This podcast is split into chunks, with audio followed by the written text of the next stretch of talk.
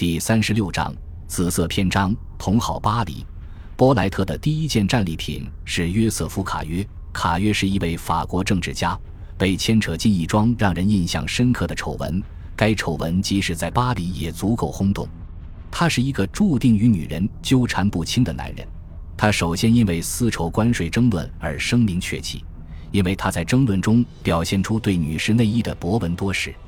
他经常炫耀自己拥有众多情人，其中几个情人还先后与他结婚。他在二十世纪二十年代末遇见波莱特，约在此前十五年时，他最早的两个妻子就在大众媒体上炮制出第一桩特大丑闻。一份报纸刊登了卡约写给一个情人的旧情书，这个情人后来成为卡约的第一任妻子，而另一个情人以及卡约的第二任妻子对此大为吃醋。决心采取报复行动，但不是报复卡约，而是报复报社。卡约的第二任妻子亨利埃特谋杀了《费加罗报》的主编，他用勃朗宁自动手枪向那位主编开了六枪。一九一四年七月，亨利埃特卡约开始受审，这在当时被称为世纪审判。这桩审判甚至吸引了法国公众的注意力，无人再关注巴尔干危机。而这场危机正在将他们的国家引向战争。卡约夫人从未否认自己亲手杀了那位主编，但她请求法庭判自己无罪，因为她在盛怒之下实在无法控制自己。她辩称，在那种环境中根本不能指望她能够控制自己。法官对此表示同意。一九一四年七月二十八日，亨利埃特卡约被判无罪释放。那天正是哈布斯堡君主国对塞尔维亚宣战的日子。第一次世界大战爆发时，约瑟夫·卡约并未声名狼藉，但他很快就让自己臭名昭著，因为向德国人提供情报，他被指控危害法国国家安全。但他很快就被特赦，然后被委以执掌财政部的重任。这就是战争期间巴黎的上流社会，这就是卡约展示给波莱特的世界。卡约教给波莱特许多他必须学会的本领，比如玩世不恭，比如口是心非，比如强人身上总有弱点。对于卡约来说，波莱特只是他永无止境的情人名单上的一个名字；对于波莱特来说，卡约则是他屡试不爽的绯闻经历中的初次历练。按照法国警察的记录，在从卡约那里出事以后，波莱特便开始与另外两位法国政治家发生关系。他被认为是阿纳托尔·德蒙奇的秘书和情人。蒙奇是左翼政治家，苏联的老朋友，并于二十世纪三十年代初出任教育部部长。他也被认为是莫里斯·德罗斯柴尔德的助手和情人。莫里斯是这个富豪家族法国分支的杰出成员。以此类推，波莱特的人脉就变成威廉的人脉。波莱特能够运用威廉无法想象的手段，为威廉争取到他想要的东西。威廉希望确保自己在法国无限期居留的权利，为此他三次试图取得法国国籍。在这三次申请中，相关当局都收到蒙奇或卡约发来的信函或打来的电话，他们都在为威廉求情。这些信函和电话未必是有意的，因为蒙奇明显亲近苏联，而卡约则被认为亲近德国。更有甚者。这两位都是战争期间法国的政府部长。无论哪一次申请，都有一位女士以这两位政治家秘书的身份出现，并代递信函和代打电话。几乎可以肯定，这位女士就是波莱特。似乎迫于政治压力，警察部门不得不去调查威廉的往事。一位警察局局长下定决心查清关于这位大公的真相，他的社会角色，他的政治立场。这谈何容易？让这位警察局局长感到庆幸的是，外交部介入了。外交部反对授予威廉法国国籍。警察档案揭示了针对威廉往事的漫长调查程序，包括真假难辨的线人密报。这对威廉的申请个案极为不利，因为在第一次世界大战期间，威廉曾在哈布斯堡军队中服役。很有可能的是。法国外交部确定了清晰无误的反对哈布斯堡王朝复辟的政策，他们不希望表现出对一位可能还有政治前途的哈布斯堡家族成员的正式支持，因此威廉仍然是个外国人，而当时沙文主义正甚嚣尘上。然而，威廉的出身和姓氏的确为他带来某种声望，至少在那些既有名声又有财富的巴黎上流社会成员中，威廉颇受欢迎，因为威廉拥有他们没有的东西——王族出身。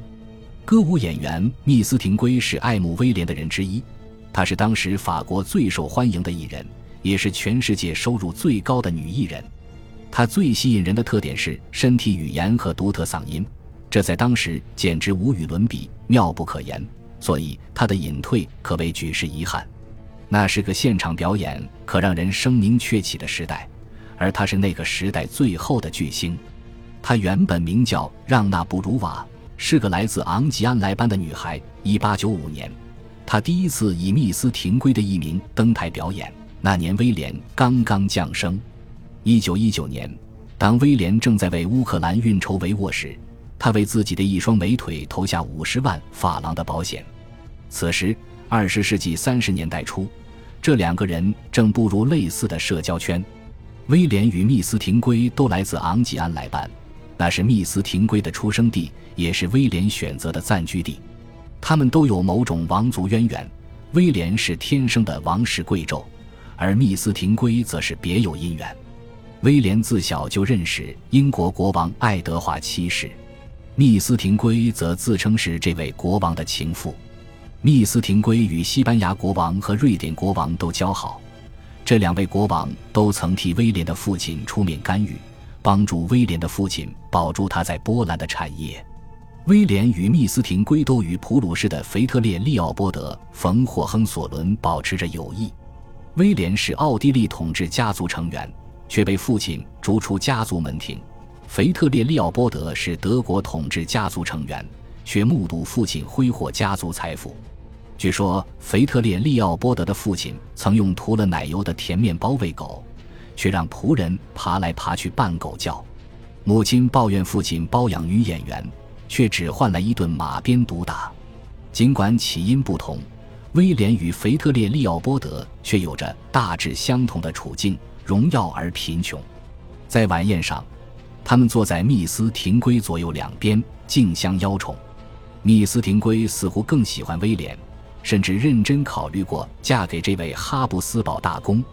一九三二年夏天，两位王子与那位女歌星一起在沙滩上度假。当时有流言传出，腓特烈·利奥波德将会与一个富有的美国寡妇结婚。